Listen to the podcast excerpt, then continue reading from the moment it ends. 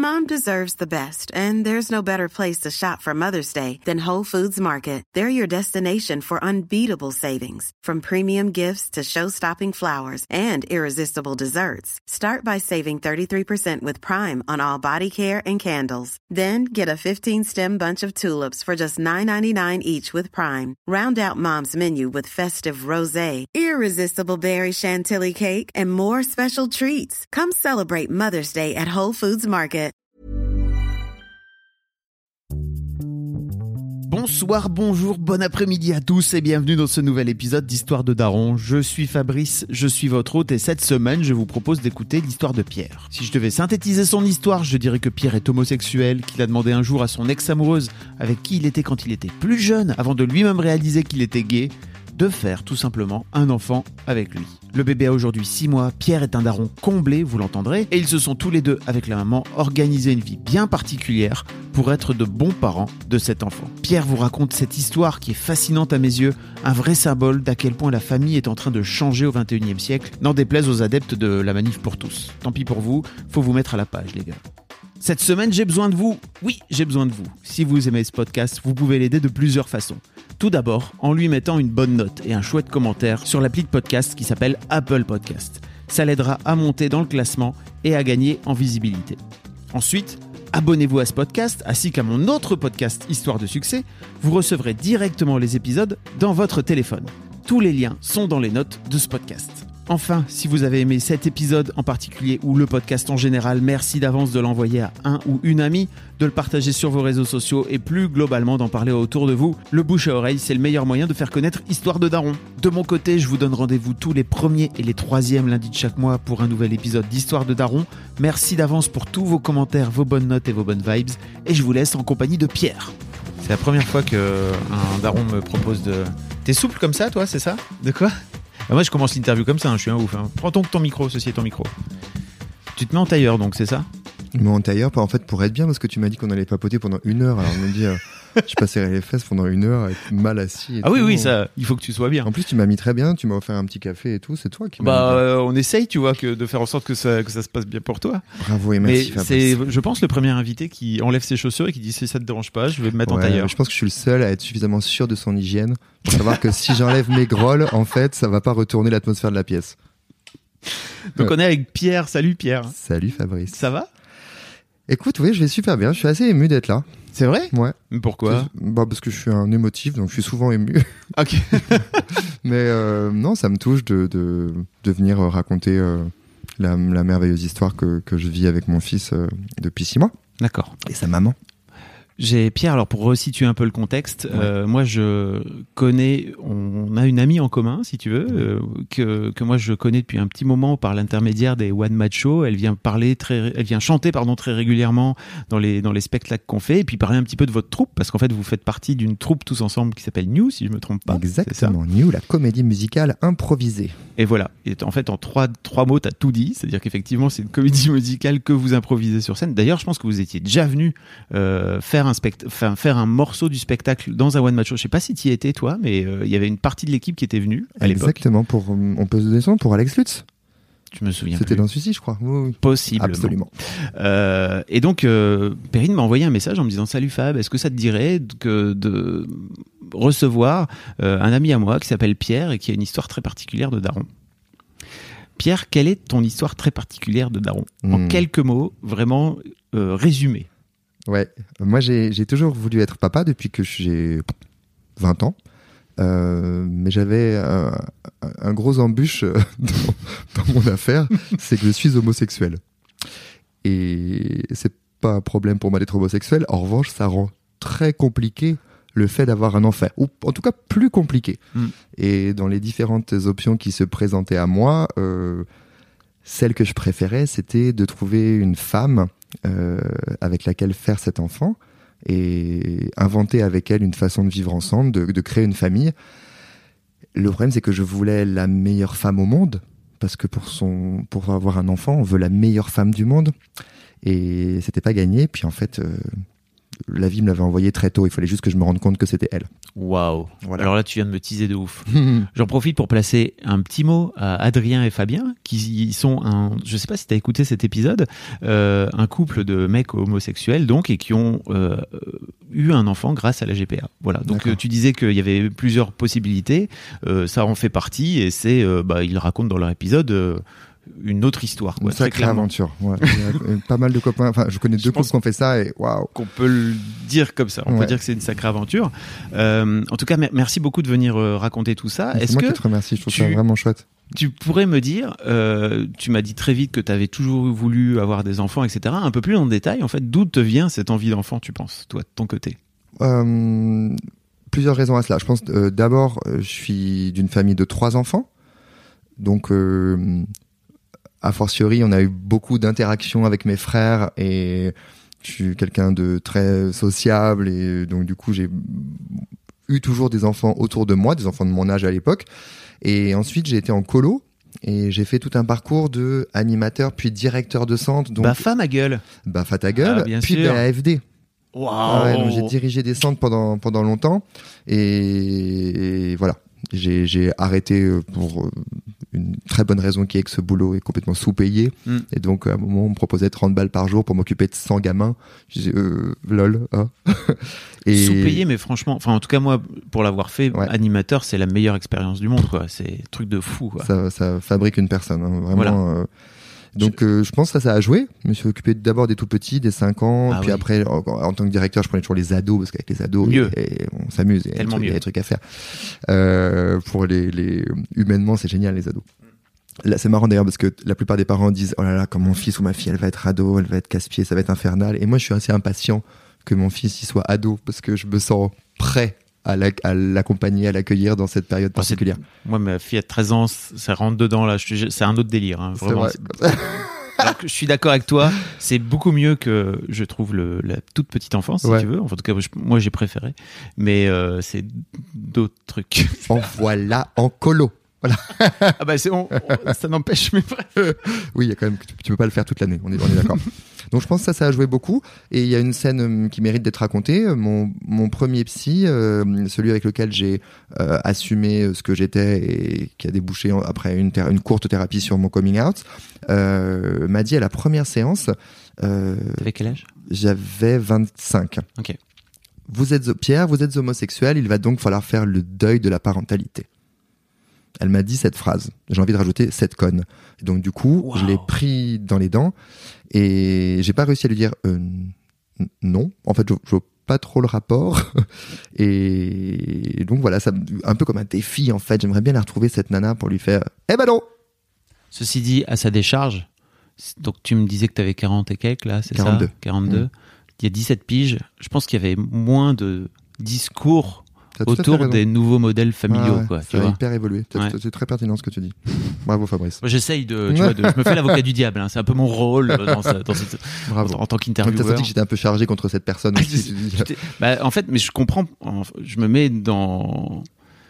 euh, en tant que thérapeute, en tant que psy, tu vois, je me dis, c'est intéressant qu'elle te, qu'elle te dise que c'est un, un, un cap à passer pour pouvoir accepter ça aussi, quoi, tu vois. J'en, sais rien. Après, je ne suis pas dans sa tête, quoi, tu vois. Mais je me dis, Certes.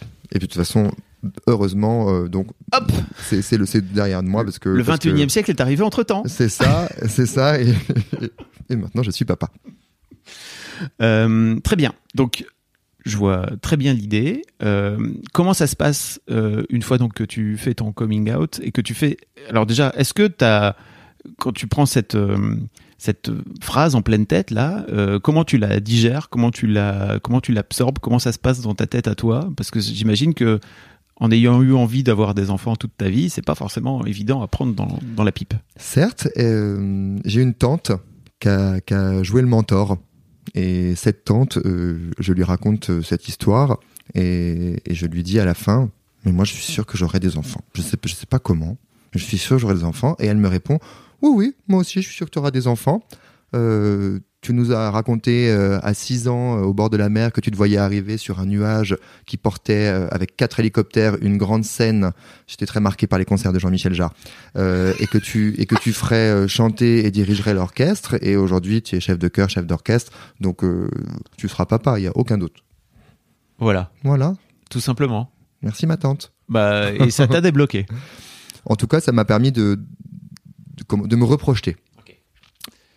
Comment ça se passe alors? Euh, Explique-moi un petit peu le, le parcours entre ce moment-là où tu te dis, ok, en fait, en vrai, peut-être que c'est pas si impossible que ça d'avoir euh, d'avoir des enfants et d'être parent euh, quand je suis homosexuel, jusqu'à euh, cette. euh, tu me parlais tout à l'heure de cette femme qui était sous tes yeux, c'est Mhm. ça?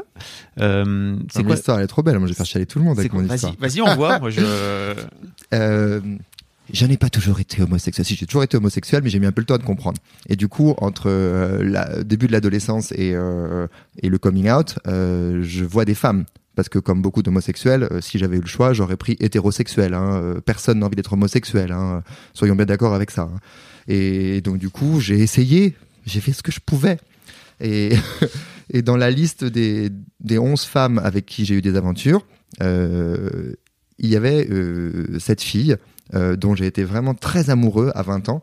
Une vraie histoire d'amour avec l'être, euh, avec on essaie de se modifier pour elle. Elle était, elle adorait la lecture. Moi, je, je lisais pas du tout, donc je me suis mis à lire tout ce que je pouvais pour pour lui plaire. Très très amoureux d'elle, impressionné par cette femme qui est qui est, qui est belle, qui est brillante, euh, d'une famille un peu plus euh, euh, comment dirais-je euh, upper class que la mienne. En fait, donc j'étais de, de, de- du 91 et elle était de Saint-Cloud. Donc euh, voilà, je montais, je montais une marche, on va dire, dans la, société sociale. Non, mais je- j'en parle parce que ça, ça elle m'impressionnait de, de, de ce fait. Elle parlait mieux que moi, elle était au lycée à Paris, moi je n'étais qu'un petit euh, banlieusard. Et donc on a une relation euh, d'un an. euh, Comment tu la rencontres cette fille? Je la Là, là, rencontre tu à une- envie, hein, tu vois. Ouais, j'étais à, la fac à Dauphine et euh, à une soirée, euh, je la rencontre et comme elle me plaît, je lui dis Oh, nice to meet you. Et elle me répond Désolé, je parle pas allemand. et du coup, je me dis Elle, elle est drôle, elle va, elle va me plaire. Et je l'invite à manger les tacos chez moi, euh, genre deux semaines après, et j'ai emballé assez rapidement. Deux semaines quand même. Non, non, non, non. Je- deux semaines pour laquelle je la vois pas. Ok. C'est- Elle vient à la maison, premier repas, je te ramène au métro et je t'emballe avant, de- avant que tu rentres chez toi. Mother's Day is around the corner. Find the perfect gift for the mom in your life with a stunning piece of jewelry from Blue Nile. From timeless pearls to dazzling gemstones, Blue Nile has something she'll adore. Need it fast? Most items can ship overnight. Plus, enjoy guaranteed free shipping and returns. Don't miss our special Mother's Day deals. Save big on the season's most beautiful trends. For a limited time, get up to 50% off by going to BlueNile.com. That's BlueNile.com. Hiring for your small business? If you're not looking for professionals on LinkedIn, you're looking in the wrong place. That's like looking for your car keys in a fish tank. LinkedIn helps you hire professionals you can't find anywhere else, even those who aren't actively searching for a new job but might be open to the perfect role. In a given month, over 70% of LinkedIn users don't even visit other leading job sites. So start looking in the right place. With LinkedIn, you can hire professionals like a professional. Post your free job on linkedin.com/people slash people today. Bien joué. Ouais, Quel talent. Non, je rigole. Je rigole. Non, donc super, histoire. Et puis après, cette fille, c'est pas du tout ma, ma, ma meilleure copine euh, avec laquelle on a projeté ce truc euh, toute notre vie. Pas du tout. On se voyait, on va dire, deux, trois fois par an. Et euh, super relation. On s'entendait bien. On avait plein de choses en commun. et voilà. Mais encore une fois, pas, pas une connexion de ouf. C'est pas ma, ma meilleure copine. voilà, il y a beaucoup d'homos qui ont leur meilleure copine Ah oui, oui, avec lequel ils, ils cette histoire-là, ce, ce Tu veux projet. dire, une fois que votre, une fois que votre histoire d'amour s'est terminée, c'est ça? Vous, vous continuez à vous voir de temps à autre On se fréquente, mais pas de très près. Ça a duré combien de temps, votre, votre fameuse histoire? Un an. Un an, ok. Ouais. Après, j'essaie de la récupérer plein de fois, etc. J'étais vraiment marqué par cette fille, quoi. Et euh, voilà, après, euh, je fais mon coming out, je tombe amoureux d'un d'un premier garçon euh, avec qui je passe 7 ans, euh, on se marie, on se paxe, euh, voilà. Euh, puis d'un deuxième, avec lequel on parle un peu de et on fait les premières étapes de la GPA. Donc on se renseigne auprès des sociétés machin. Et ça me fait peur parce que euh, je pense que c'était vraiment pas mon chemin. euh, voilà. Et puis sans vouloir être indiscret, mais qu'est-ce qui te fait peur à ce moment-là par rapport à, par rapport à tout ça? Euh, deux choses. D'abord, je pense que j'ai pas vraiment le bon partenaire. Ok. euh, d'une et de deux, euh, le premier contact avec la G- le, le monde de la GPA, ça se passe rue de Rivoli dans un hôtel très très très très haut de gamme, un, un 9 étoiles, et, ça, ça, ça pu être all business en fait. C'était, c'était- ça, ça n'allait pas. Ok, ok. Euh, on a fait la première réunion, je me reconnaissais pas dans les gens. Je sentais que la vraie pas, question c'était il y a combien sur votre compte bancaire, monsieur? Dites-nous. Euh, Peut-être je suis mal tombé. Euh, J'ai des copains qui ont été au. Canada, ça a été très différent. Mais moi vraiment, ça, ça, ça sentait le. On est là pour gagner de l'argent. Et ça m'allait pas. Euh, voilà, on se sépare avec ce mec, je quitte ce mec. Et euh, après l'histoire, c'est génial. Euh, je travaillais, moi je- donc je suis chanteur euh, et chef de chœur, et je travaillais pour Monsieur Pierre Cardin dans son festival de, de Lacoste en Luberon. Et donc petit texto à Prénom de la future maman qui souhaite rester anonyme. qui a une maison de vacances non loin, et je lui dis je serai pour le festival de Lacoste à tel endroit. Elle me dit oh cool, viens passer trois jours à la maison. Et donc, je pars plus tôt et je passe trois jours dans leur baraque super, euh, dans le Luberon, génial, piscine, machin, cocktail, euh, saucisson et bon vin. Et c'est là qu'en fait, euh, ça connecte dans ma tête, où je me dis, mais attendez, là, on a une fille que je connais, dont je connais tout le background amical, qui, est, qui est vraiment, en fait, totalement parfaite. Vraiment, en fait, si j'avais rêvé une mère, en fait, ce serait elle. Et chance pour moi, elle est célibataire au moment où ça se passe. Euh, elle a 40 balais, donc elle va les avoir dans, dans, très peu de temps, à 39 ans. Euh, donc, si envie d'enfant elle a, c'est le moment d'y penser très sérieusement. Je me lance et euh, au bord de la piscine, je lui fais, mais vraiment une demande, comme si je la demandais en mariage. Je lui dis Est-ce que tu veux bien réfléchir à l'idée d'avoir un enfant avec moi? Et là, la maman fait la même tête que toi, avec les, les yeux qui papillonnent. J'ai fait Ouais. cette tête. Et en fait, sa réaction est parfaite. C'est qu'à aucun moment, elle me dit Oh, mais attends, c'est génial. euh, Elle, elle est vraiment entre les deux. Elle me dit euh, Ça me touche beaucoup parce que j'imagine bien que tu ne demandes pas ça à tout le monde. Euh, et à la fois, ça me renvoie quand même à euh, pauvre quarantenaire euh, célibataire. Euh, Ah. Je suis ta dernière chance. Ok. Elle, elle prend un peu les, les- les deux en même temps. Ouais. Euh, J'imagine que c'était pas ça dans ta tête, si je puis me permettre. à aucun moment. Mais bien sûr. À aucun moment. Ça- J'ai fait cette demande à personne d'autre. hein. Mm. C'est parce qu'elle était la candidate vraiment idéale, enfin la non-candidate en l'occurrence. Mm. euh, si j'avais dû imaginer dans mon entourage une maman, c'était elle. Et, tu, et- en fait, excuse-moi, mais juste pour essayer de comprendre un peu comment ça se passe dans ta tête, mais entre le moment où tu te fais cette réflexion-là et le moment où tu vas la voir au bord de la piscine, il se passe combien de temps? J'avais que trois jours. Donc j'ai attendu le dernier jour. Ok. Et si je suis franc, j'ai, j'ai- non, ça s'est fait tout seul. J'allais dire, je me suis mis bien avec la maman, mais ça s'est fait, ça s'est fait tout seul parce que tout le monde est adorable dans cette famille. Oui, oui, oui. donc C'était très facile de, s'entendre avec tout le Mhm. monde. Et, et puis en plus, c'est une famille où il y a le, euh, elle a perdu son papa, euh, la mère de mon fils, et du coup, euh, euh, comme elle a une sœur, c'est, c'est, c'est- elle, elle s'appelle comme ça d'ailleurs elle-même, elle s'appelle ça un gynécée.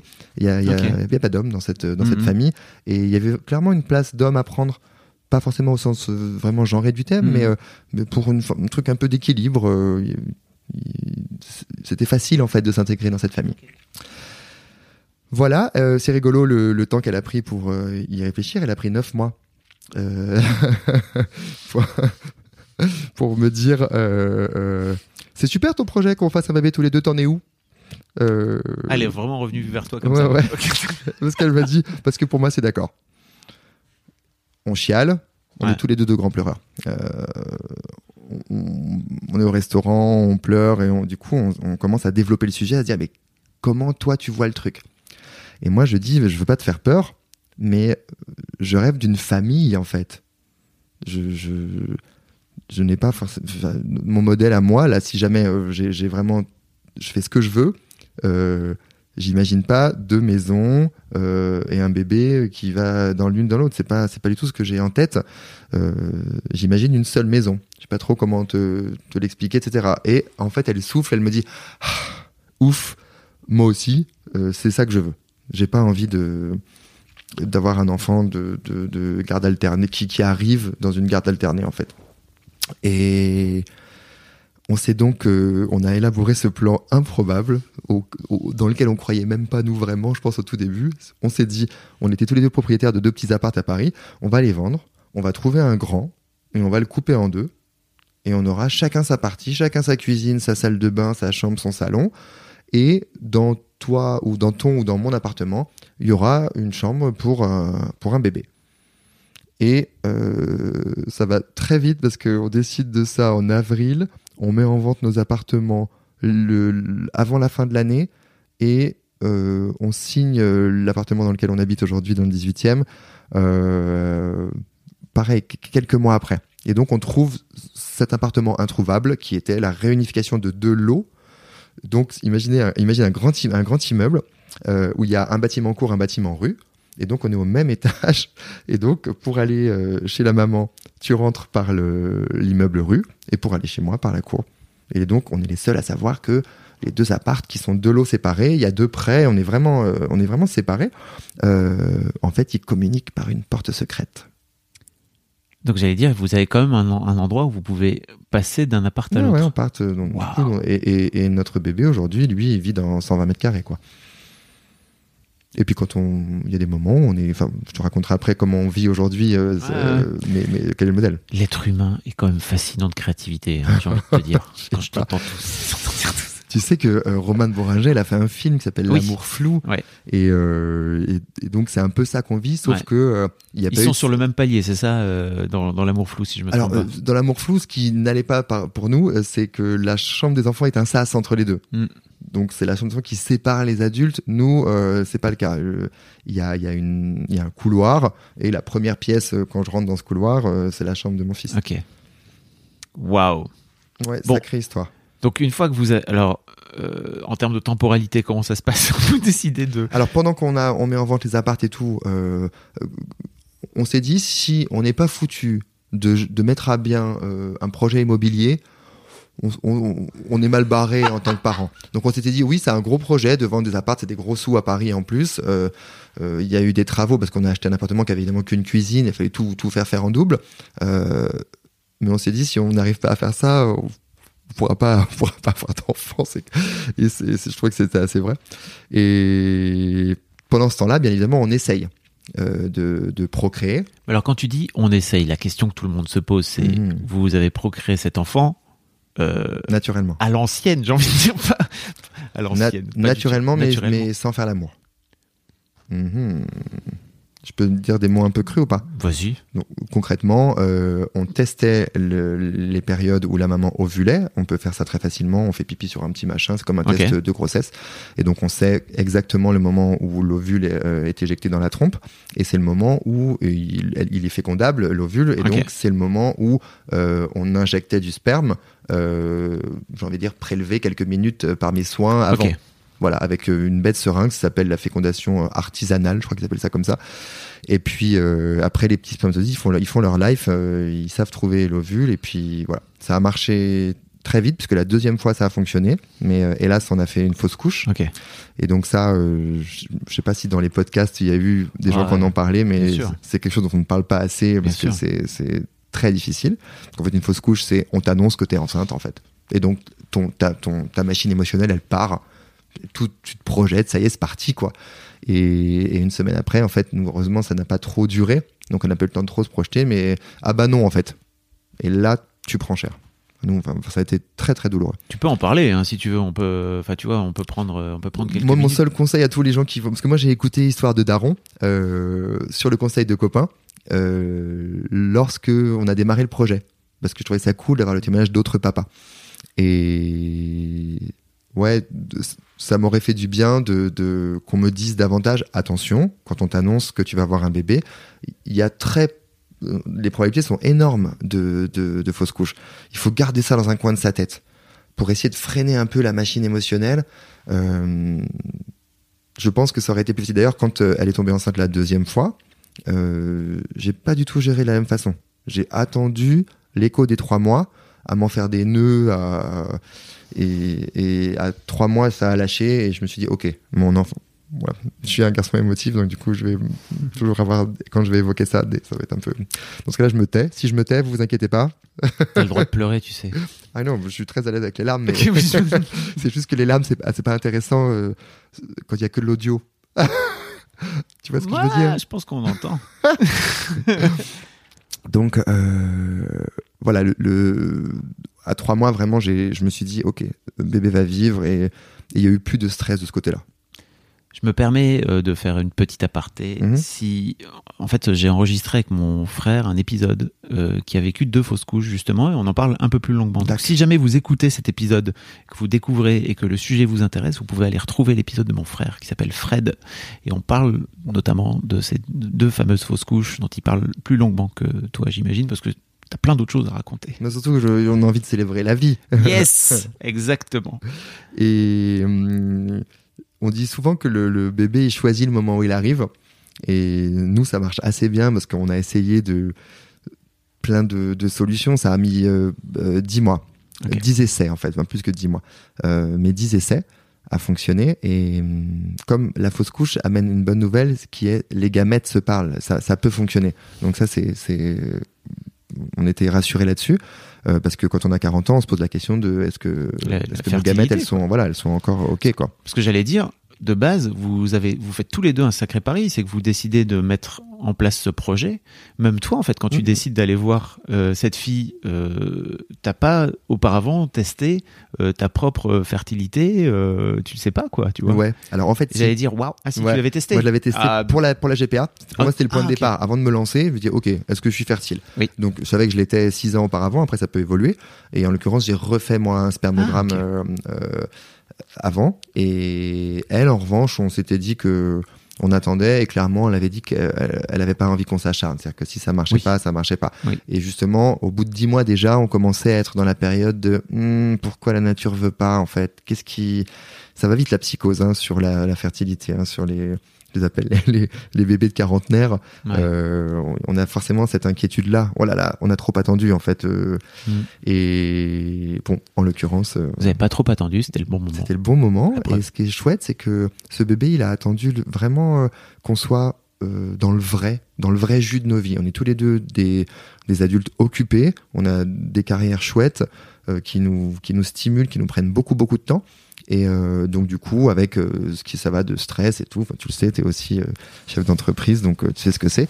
Et j'ai trouvé ça cool parce que notre bébé, il a vraiment il est venu à un moment où on était buzzy au mois de novembre. Je déteste le mois de novembre. On était installé dans cet appart. On avait commencé depuis peu, depuis peut-être deux mois, à avoir vraiment notre mode de vie tel qu'on l'a aujourd'hui, c'est-à-dire euh, des temps chacun chez soi, des temps et des temps communs.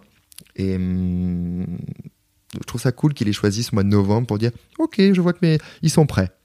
Ils sont prêts. Et évidemment, on est passé par plein de plein d'étapes. euh, avec tous les deux un vrai désir de s'entendre.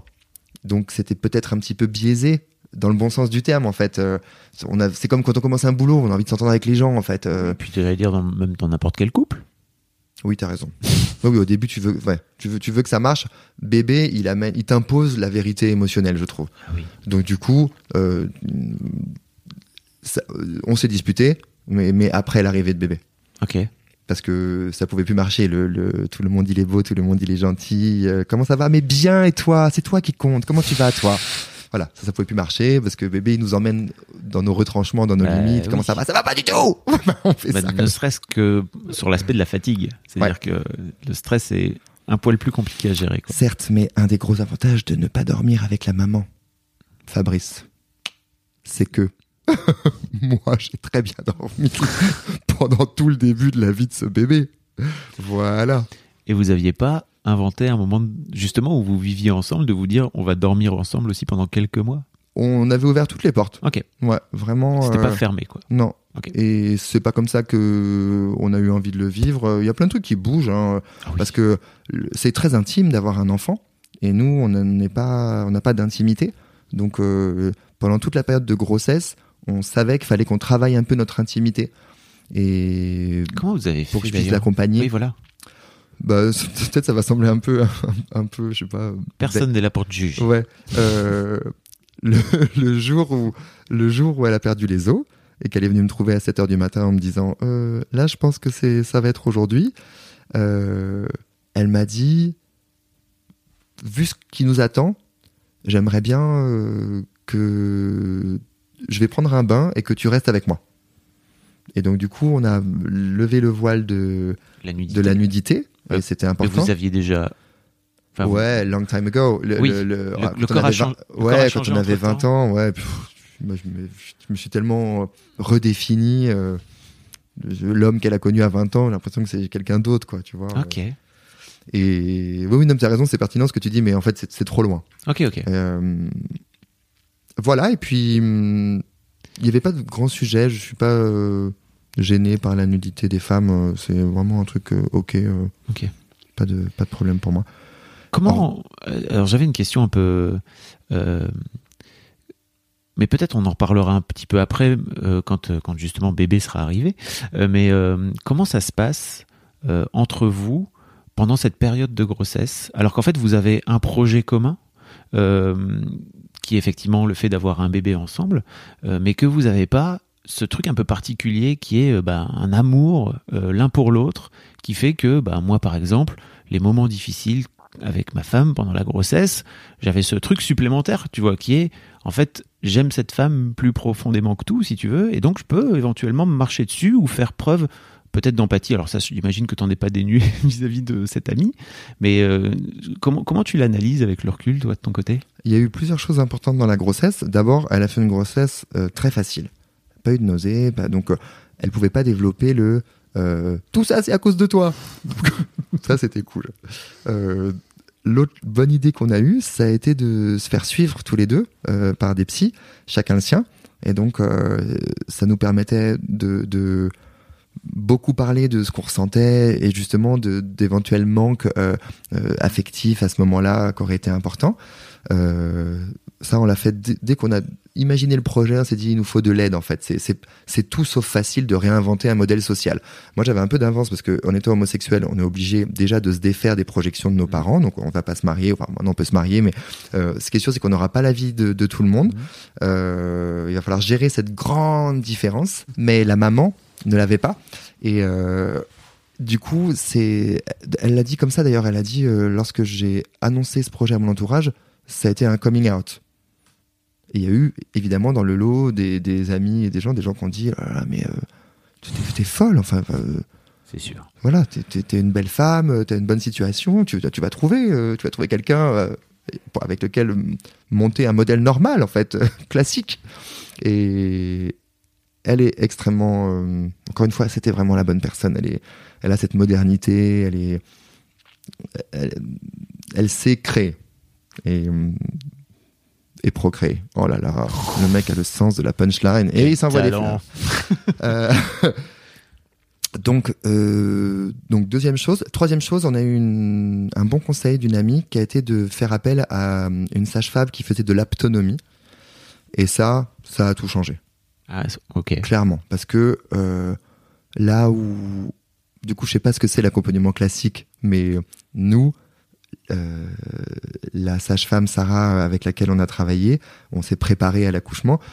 Elle a vraiment, sur le coup, d'abord intégré notre modèle et elle a hum, l'autonomie, ça fait que on se touche pour les Oui. premières fois. Moi, je n'osais pas trop, même si j'étais le père, euh, toucher son ventre. euh, euh, on se fait des câlins, euh, mais on se fait pas des câlins comme un couple qui va se faire ouais. des câlins tous les jours. C'est ce que j'allais dire, c'est qu'il y a un vrai truc aussi de réappropriation en Mhm. tant que papa du corps de. Exactement. Déjà, c'est très extérieur à toi d'une manière Mhm, générale. mhm. Donc en plus, si t'as pas cette possibilité, c'est une super idée. Ouais. Ouais, et elle nous a beaucoup aidé. Du coup, on a mis en place plein de petits rituels. On écoutait une chanson, euh, une musique, pardon, d'un morceau de piano euh, de, de Schumann pour le bébé. Et puis, l'aptonomie démontre la relation qui existe déjà entre l'enfant et nous. Avec, euh, on touche, il vient, il est toujours de notre côté, le bébé suit son papa. Donc, euh, assez vite, moi j'ai pu lui parler, au début dans ma tête, parce que c'était trop... euh, j'étais timide, j'étais gêné à l'idée de, de m'adresser à mon enfant. J'en avais hyper envie, mais il y avait les oreilles de la maman qui entendaient, et c'était compliqué pour moi. Et puis, je crois que c'est après l'écho des cinq mois où je me suis dit, ok, euh, c'est possible, j'en ai trop envie en fait. Et j'ai pu, pour euh, la première fois, vraiment verbaliser devant elle. C'était une première étape. Et euh, Qu'est-ce qui t'empêchait de. pff, je, je sais pas, c'est vraiment un truc de pudeur, pudeur et aussi peur de dire une bêtise. C'est pas si simple. Encore une fois, euh, la maman, elle est hyper brillante et moi, j'étais un peu en complexe d'infériorité. Ah, t'as toujours ce truc-là euh, 20 piges plus tard? Ouais, je l'ai toujours un peu. Ok. J'ai toujours un peu. Euh, et du coup, peur d'être mal jugé. euh, pourquoi tu dis ça Ok. donc, Je pense qu'il y avait de ça. Et puis aussi, c'est un peu conceptuel quand même de de de, de dire à un ventre, même si on sait qu'il y a notre bébé à l'intérieur, qui en fait est à l'état quand même euh, encore un peu fœtus. Enfin, il est, Mhm. il est pas très très développé.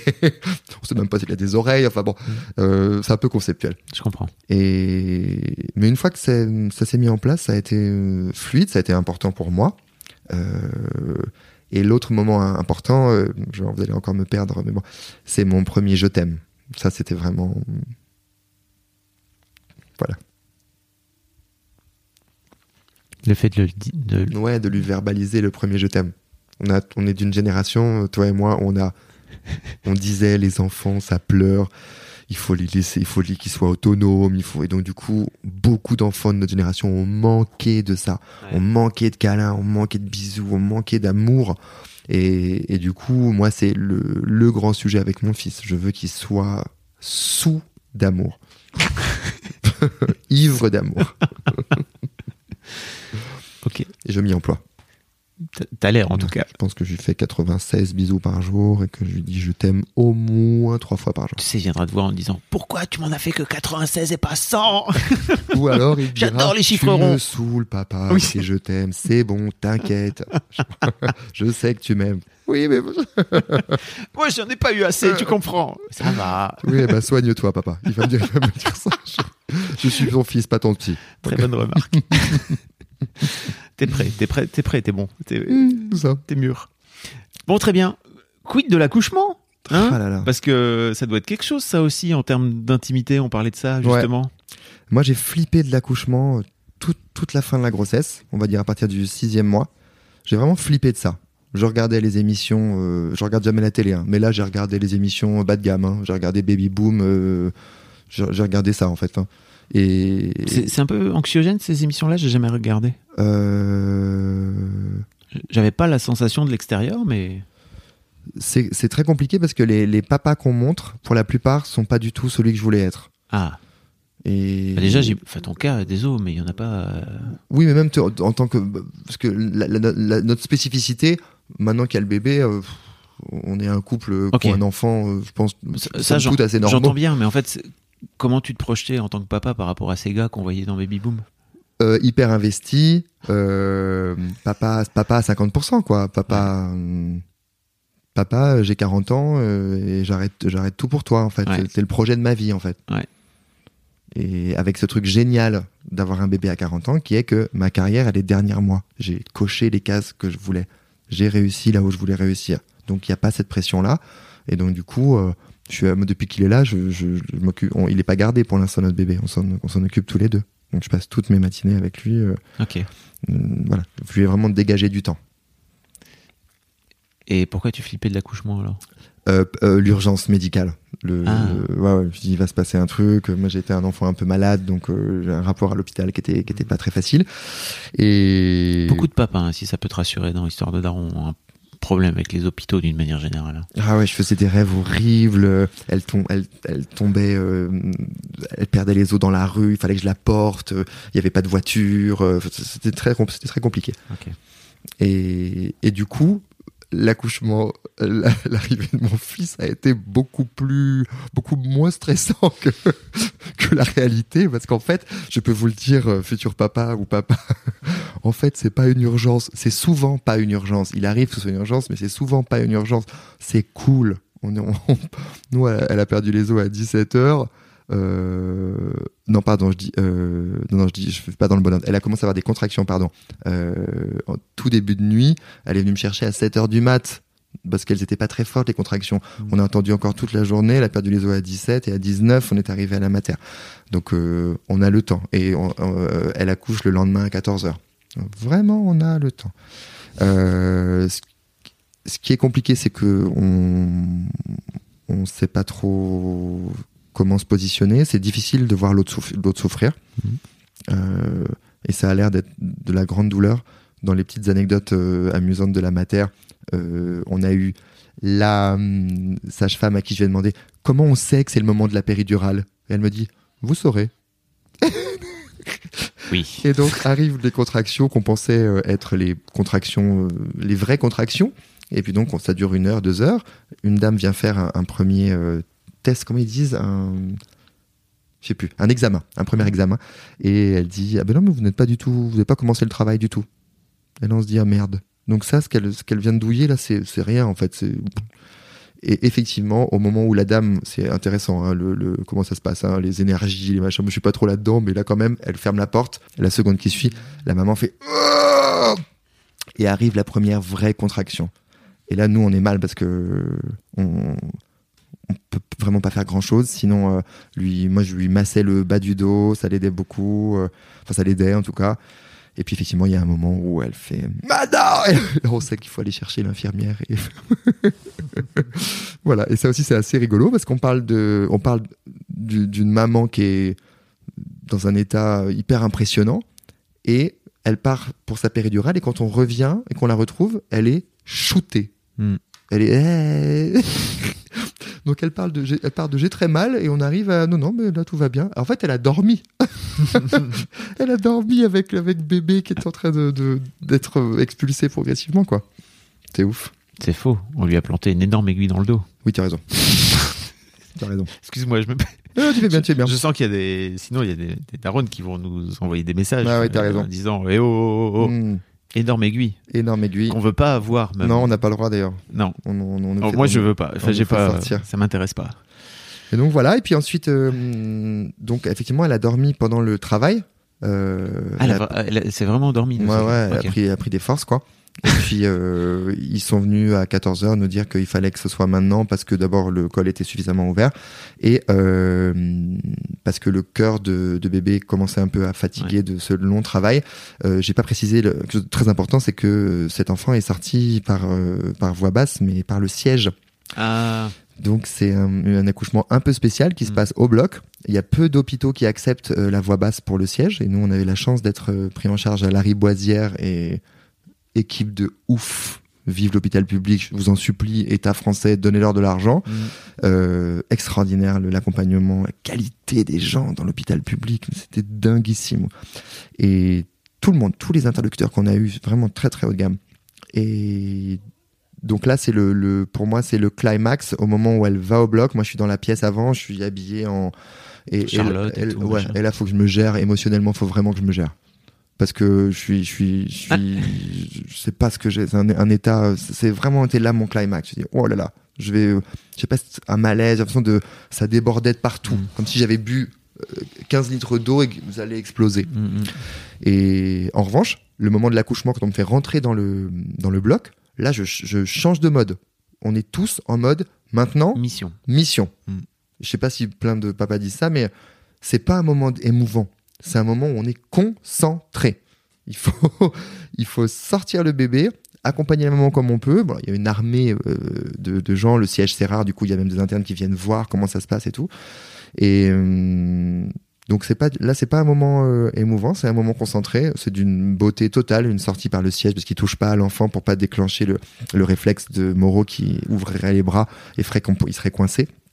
Donc il le touche pas. Donc on voit le bébé sortir, euh, c'est sublime, une Corée quoi. Et Ouais, c'est- c'est c'est- c'est ma- magnifique quoi.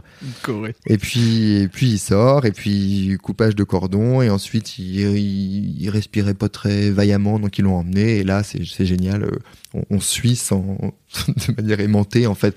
On réfléchit pas, à, tiens, qu'est-ce que je fais? Est-ce que je reste avec le. Non, non, il t'emmène votre enfant, vous, vous le suivez en fait.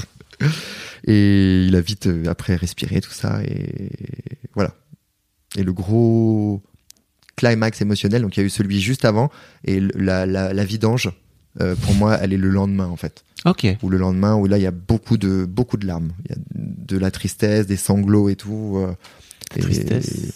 ouais je je oui il y avait de la tristesse il y avait de la tristesse parce que j'ai fait immédiatement le deuil de papa à 50-50 non non non non non quand bébé arrive il est scotché à sa mère et nous euh, nous les papas euh, y a ça va être une ça va être un chemin mais il n'y a pas de. euh, moi, j'y croyais. Quand il sortir, je vais faire Papa, je te, je te reconnais, je te reconnais, je t'aime. Et non, non. Le, le début, mon cousin m'a dit ne, ne rentre pas dans le game avec la mère, hein. t'as perdu. Et moi, il a fallu que je fasse l'apprentissage de ça. Parce que la première nuit, j'ai voulu être euh, too, too much. Et du coup, euh, le bébé vous dit non, non, hein, ça va pas se passer comme tu veux. Hein, euh, je t'arrête tout de suite. Donc, ça, ça a été douloureux pour moi. Ah, je comprends. Je pense que c'est la première fois qu'un daron. Tu vois, ça- on est presque à 60 épisodes. hein. Hmm. Je pense que c'est la première fois qu'un daron me le verbalise aussi clairement. Alors que je suis 1000% d'accord avec toi. Ouais. Tu vois.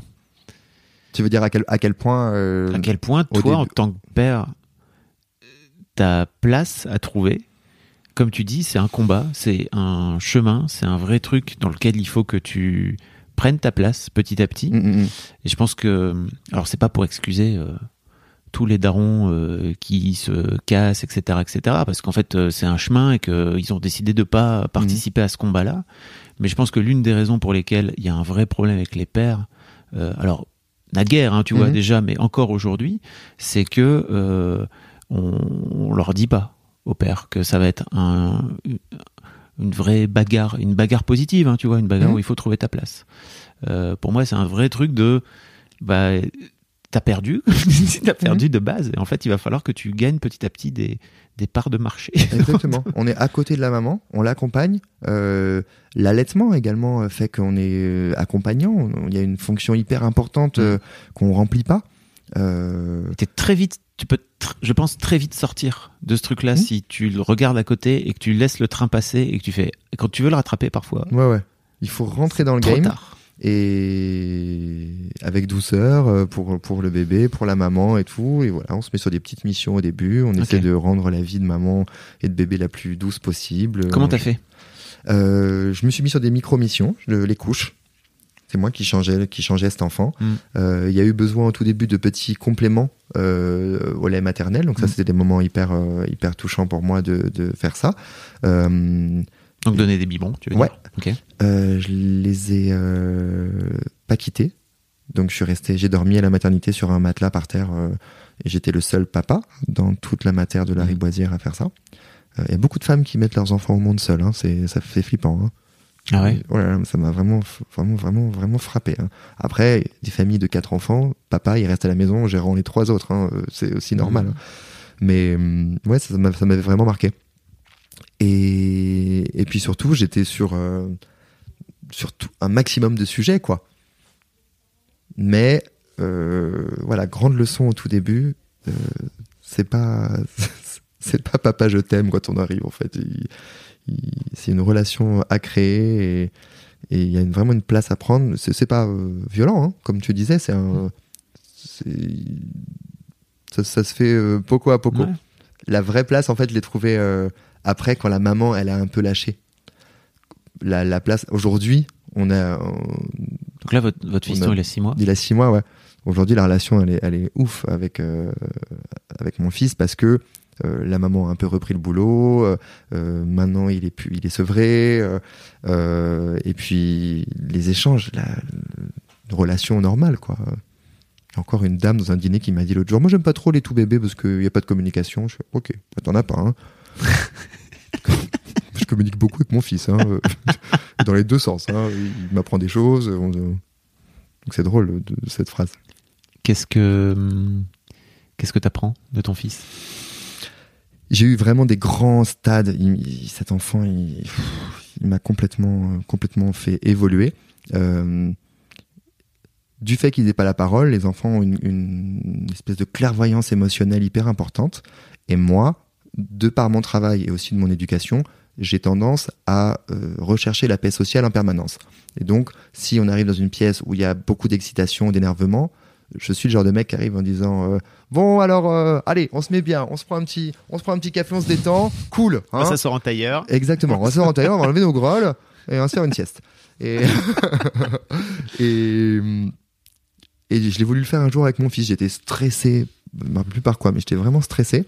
Et euh, un matin, j'arrive, je fais Alors mon amour Et j'y vais de plein de gna de chouchou, de vous. Et là, il hurle. Donc moi, un peu vexé, je le, j'essaie de le garder, de le calmer et tout. Il hurle, alors c'était le matin, il hurle, d'habitude, il- tout va bien, enfin, bon, je le donne à sa mère et il arrête immédiatement de, par- de pleurer. Bon, vexation. Chance pour moi, je voyais ma psy l'après-midi et donc je raconte cet épisode et, et elle me dit mais Pierre vous êtes arrivé ici en me disant que c'était compliqué en ce moment que vous étiez stressé bien évidemment votre fils euh, vous arrivez en, en lui disant euh, c'est Mickey euh, viens on va s'amuser euh, tout le monde tout, tout le monde il est beau tout le monde il est joli il vous dit non non papa tu m'intéresses pas du tout tu me mens en fait tu es stressé et tu es triste en ce moment et et c'est Elle est génial cool, elle est cool ta psy. Hein. Elle t'en. euh, elle est fabuleuse bon kick dans ta gueule. hein. Ah Mais- elle, est, elle est vraiment fabuleuse. Je suis rentré, c'était l'heure du goûter, j'ai donné le biberon et j'ai pleuré une demi-heure en donnant le biberon et le bébé était tout à fait euh, ok avec ça. Donc il m'a vraiment ce jour-là dit euh, avec moi papa, me la fais pas à l'envers en fait. T'as le droit d'être triste, t'as le droit d'être stressé, t'as le droit de pas être bien, euh, mais t'as pas le droit de me mentir en fait.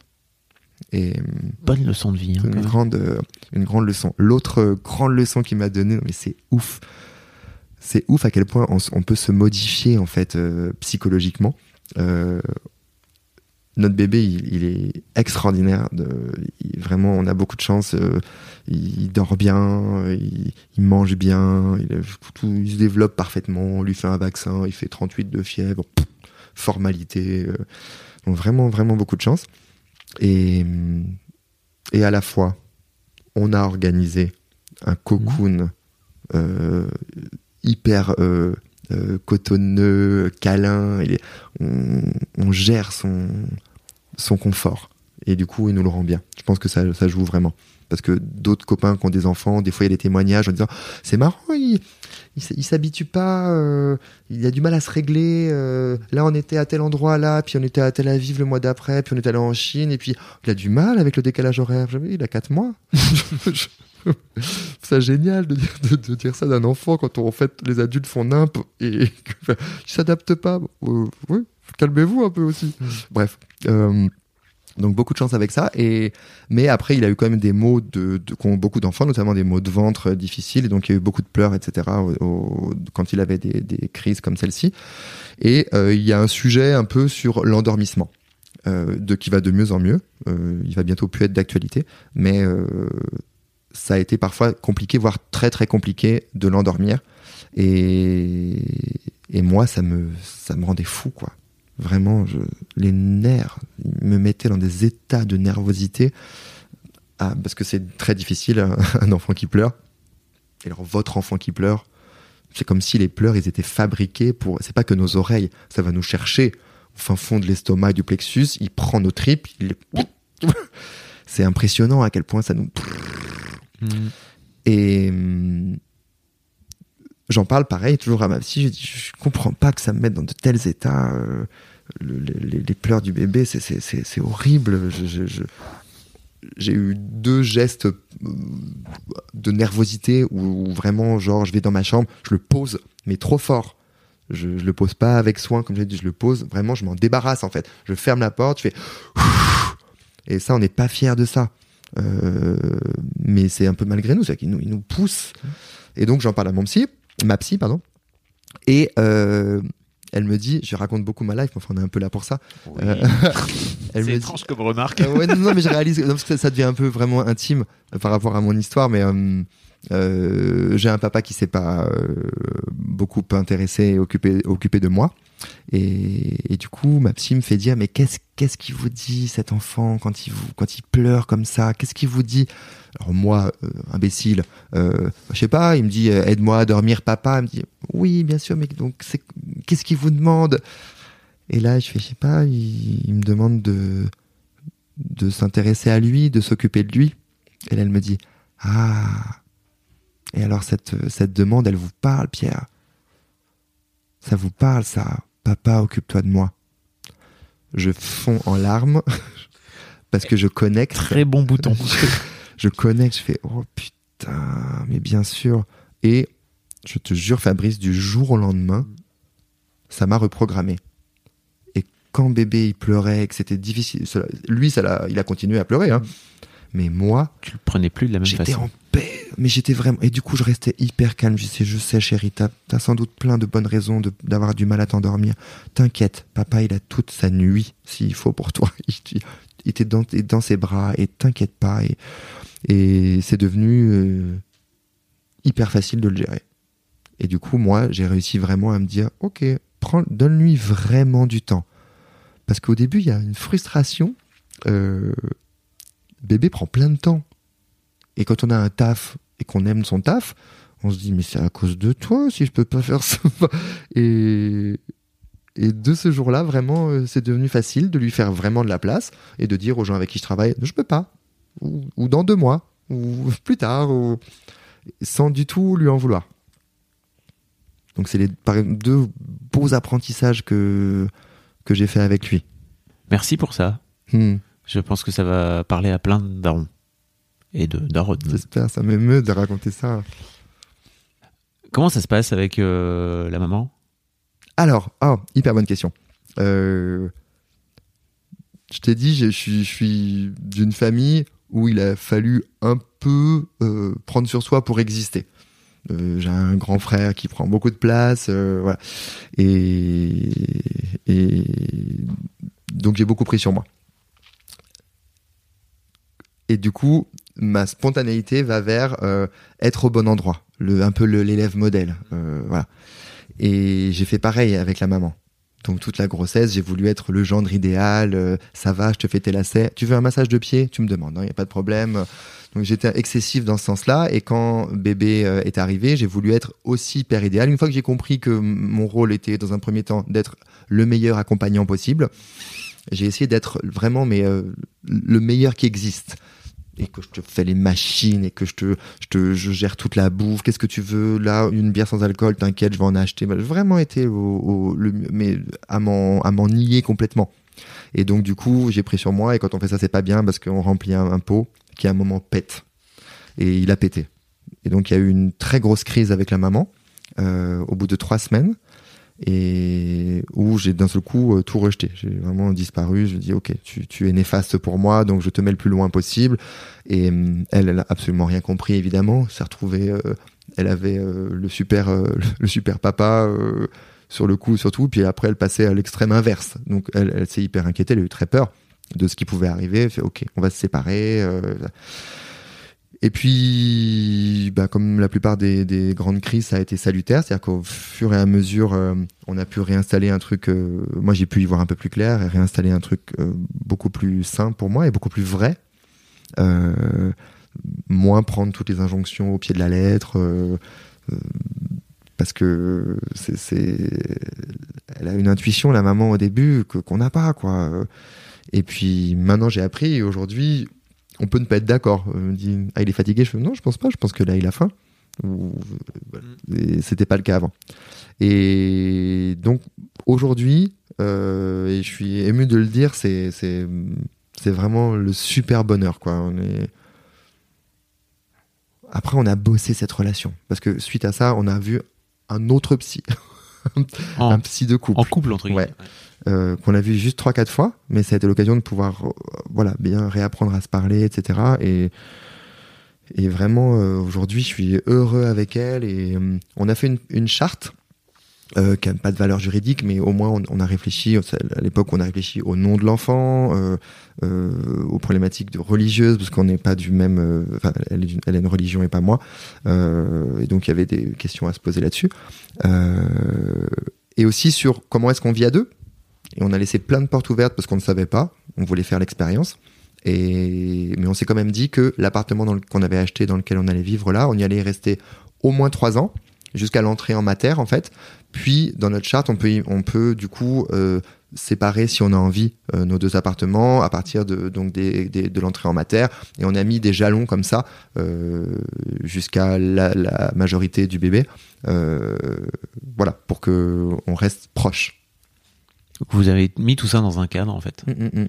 Ok, d'accord. Moi, on avait anticipé, euh, et comme je te, je te le disais avant euh, qu'on commence l'entretien, euh, on a eu une grande conversation sur Concision et ça me faisait marrer d'écouter le podcast euh, où t'en parles et ça nous a beaucoup. euh, c'était- très pertinent ce que disait son prénom. C'était Sébastien Marx. Exactement. C'est ça. C'est ça. Je mettrai un petit lien dans les notes si vous voulez, si vous voulez. Ah, il est cool ce épisode. podcast, je vous encourage à l'écouter, vraiment.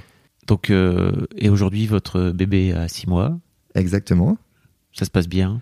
Ça se passe hyper bien. On est dans la période euh, compliquée pour les Parisiens. Je crois que c'est là, c'est un truc de Parisien, ça, de trouver un mode de garde qui, parce que Mm. la crèche n'a pas pu le prendre. Et, et moi, je suis dans un paradoxe euh, émotionnel euh, avec euh, il faut que je retravaille, il faut que je retravaille vraiment parce que bah, je gagne plus assez d'argent et aussi que j'en ressens un peu le besoin.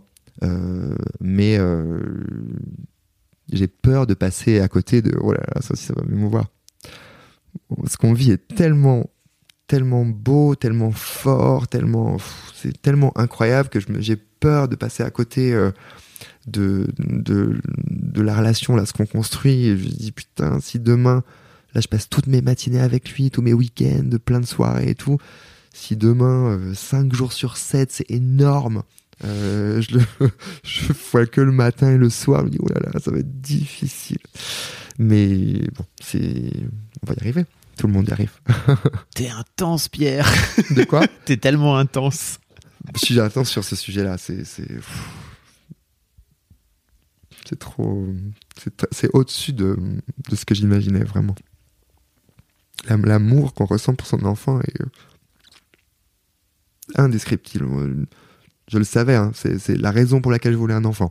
C'était pas euh, j'ai peur de vieillir seul. euh, euh, non non. C'était je veux faire l'expérience de l'amour ultime.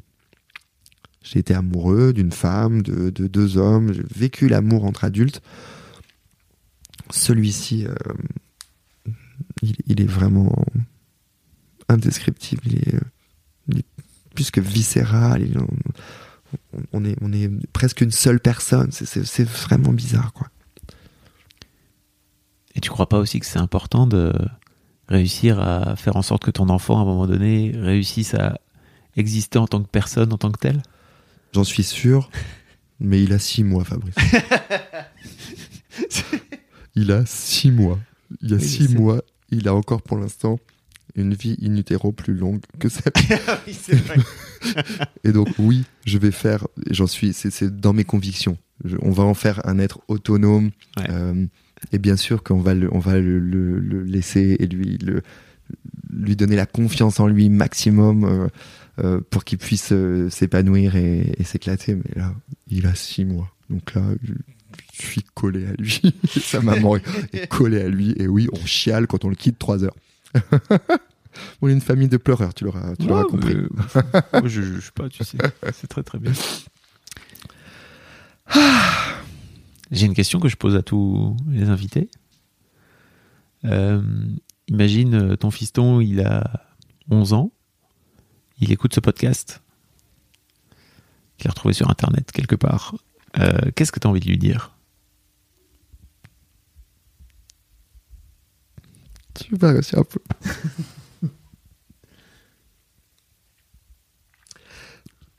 J'espère que quand il aura enfant, je continuerai à lui dire ce que je lui dis tous les jours.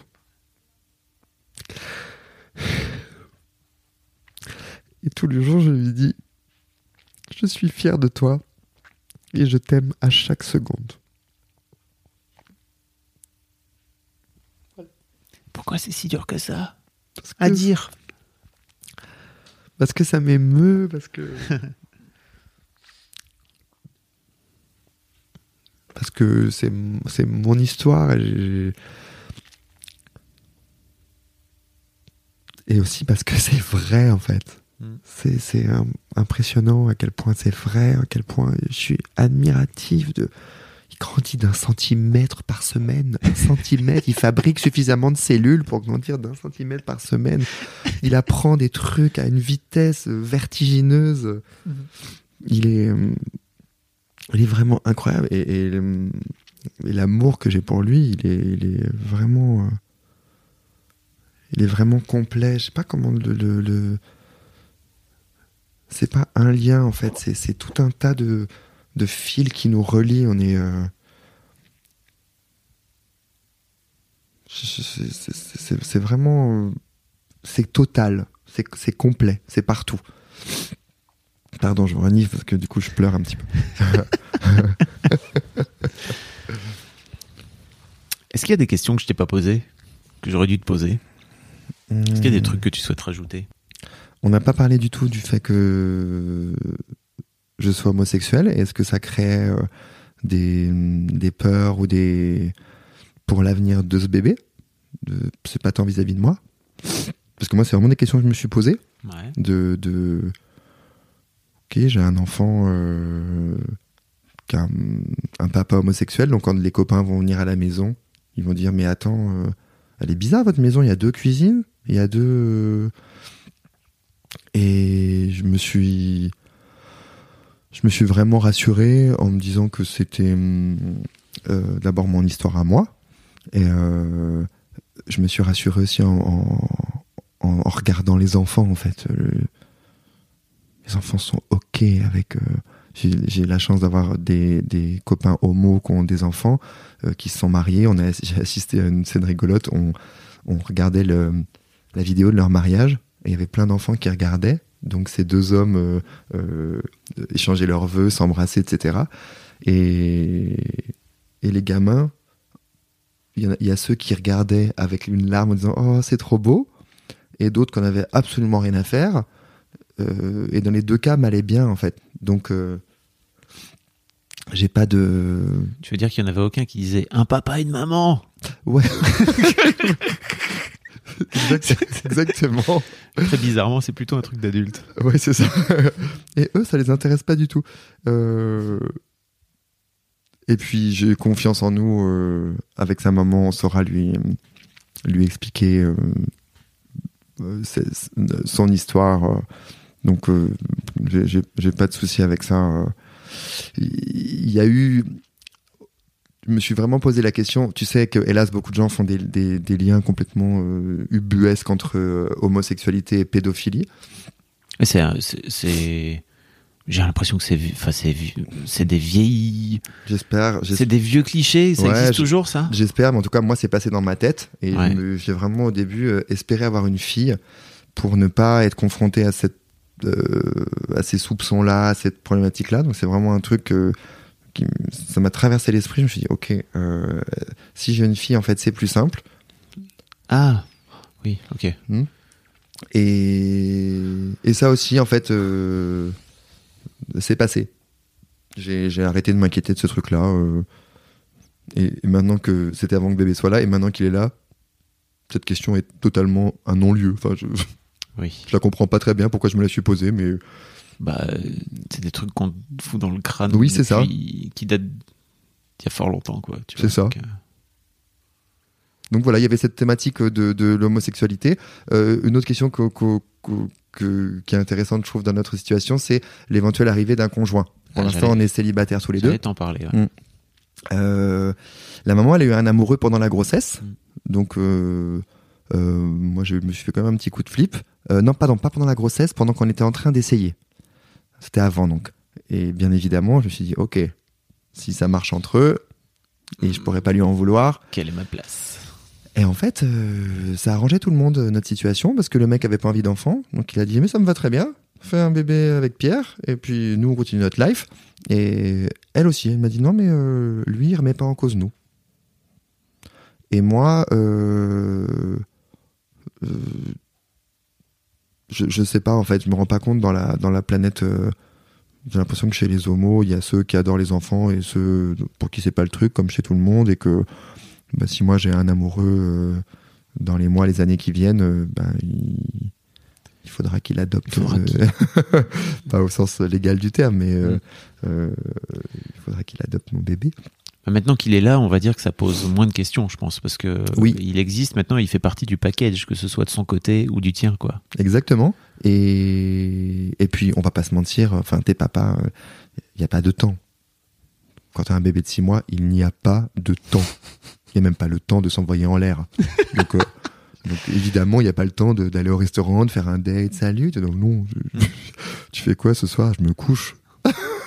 Parce que demain, à 7 heures, on est reparti.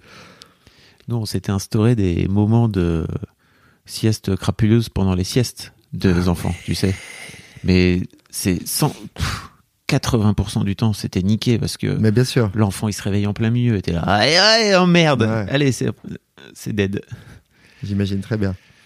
Et même, alors que tu vois, on est en couple et a, on a vraiment une capacité à ça. prendre rendez-vous. C'est ça, c'est ça. Moi, ça je ne pas. programmer le sexe comme ça. Alors euh, j'imagine voilà. même pas. Si tu te dis, ok, faut dater, c'est encore un autre délire. Fais l'amour à 14h22 si tu veux. Non, mais je suis, attends, scoute toujours. Donc, non, non, euh, c'est pas vraiment un sujet. C'est marrant. Plusieurs personnes m'ont dit, euh, ouais, on, on verra, mais là, au jour d'aujourd'hui, c'est- puis encore une fois, je, je- je me sens tellement. euh, euh, je reçois tellement d'amour de la maman euh, de mon fils que J'ai je- l'impression qu'émotionnellement ça va. Ouais, je me ressens pas. voilà, je me sens pas en manque d'amour Mm. du tout, quoi, clairement. Merci beaucoup Pierre. Mais attends, c'est moi qui te C'était super. Oui, c'était pas trop larmoyant, je suis désolé. Bah, arrête d'excuser parce que tu pleures. Hein. Ah là là là là. Ouais, en tout cas, merci à toi parce que cette, cette, ce podcast, il est, il est, je sais pas comment te dire, du, du fait que ce soit si accessible, on a l'impression de, on a une oreille, euh, on est à une table de café, il y a deux, il y a deux mecs qui parlent à côté et on écoute et on prend les infos qui nous, et ça c'est très agréable en fait. On le met, t'es en train de faire la vaisselle ou machin, tu le mets chez toi et, et je trouve ça hyper cool. Donc euh, c'est pour ça que j'étais hyper content qu'on se rencontre et je suis heureux d'avoir pu euh, apporter euh, ce témoignage. Bah, je- j'espère que ça parlera à plein de gens. Je pense que ça parlera à plein de gens. Hmm. Merci beaucoup. C'est moi qui te remercie. Ciao. Et voilà, c'est terminé. Merci beaucoup d'avoir écouté jusque-là. Mais ne partez pas tout de suite, j'ai encore des trucs à vous dire. Tout d'abord, rendez-vous chaque premier et troisième lundi de chaque mois pour un nouvel épisode d'Histoire de Daron directement dans votre appli de podcast. Ensuite, si vous voulez réagir sur mes réseaux sociaux, vous pouvez m'envoyer des messages, soit sur mon Instagram perso, je suis sur FabFlorent, F-A-B-F-L-O-R-E-N-T, E soit sur l'Instagram qui est dédié à Histoire de Daron. Vous pouvez venir sur Histoire de Daron, Histoire avec un S, Daron avec un S, tout attaché. N'hésitez pas vraiment à m'envoyer un message, ça me fait toujours plaisir et je fais en sorte de répondre à tout le monde. Enfin, j'essaye en tout cas parce que vraiment vous êtes très nombreux. Enfin, si vous avez une histoire de daron un peu particulière ou une situation qui fait de vous un daron un peu à part, n'hésitez pas à venir témoigner à mon micro. Vous pouvez m'envoyer un mail sur histoirededaron@gmail.com, histoire avec un S, daron avec un S, tout attaché gmail.com. Merci d'avance, merci aussi pour votre écoute et votre fidélité. Et d'ici le prochain épisode, je vous souhaite une très belle vie. Mom deserves the best, and there's no better place to shop for Mother's Day than Whole Foods Market. They're your destination for unbeatable savings, from premium gifts to show-stopping flowers and irresistible desserts. Start by saving 33% with Prime on all body care and candles. Then get a 15-stem bunch of tulips for just $9.99 each with Prime. Round out Mom's menu with festive rosé, irresistible berry chantilly cake, and more special treats. Come celebrate Mother's Day at Whole Foods Market.